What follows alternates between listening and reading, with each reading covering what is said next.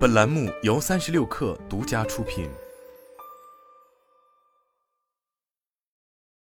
本文来自三十六氪，作者张一驰。八月末，F1 比利时大奖赛发布会上，奥迪宣布将于二零二六年加入 F1 并独立开发动力总成，这也是时隔十余年在德国本地再次制造 F1 动力总成。虽然暂未官宣收购哪支车队，有分析指出，收购目标是周冠宇效力的索伯车队。阿尔法罗密欧的冠名权将于二零二五年到期，同时奥迪 CEO 马库斯·杜斯曼于二零零七至二零零九年期间担任过索伯车队开发主管，这给奥迪收购清扫了许多困难。虽然 F1 赛事是最有利车企打响知名度的平台之一，奥迪也想着借助 F1 维持自身品牌定位，但类似 F1 等燃油车赛事高碳排对环境影响较大，在全球减排的大环境下，新加入的车企容易引起舆论争议。二零一九年十一月，F1 宣布，二零三零年将全面达成碳中和，并逐步使用生物燃料以及 CCAS 技术作为实现碳中和的重要步骤。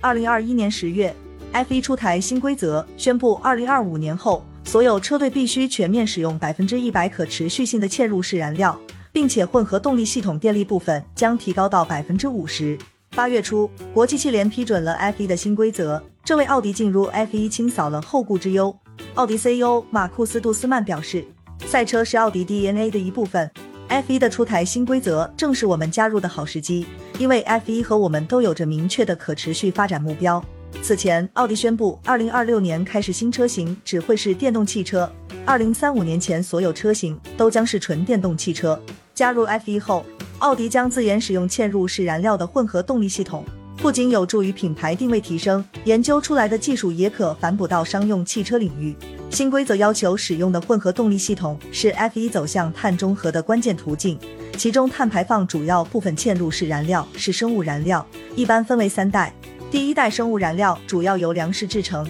需要专门种植用于燃料的粮食作物，这种方法容易引发浪费粮食的伦理问题。第二代生物燃料通常使用例如玉米壳、落叶等食物垃圾、生物质或家庭垃圾生产而成。二零二二年开始，F1 全面使用一一零燃料，将混合燃料中的乙醇含量从百分之五点七五提高至百分之十。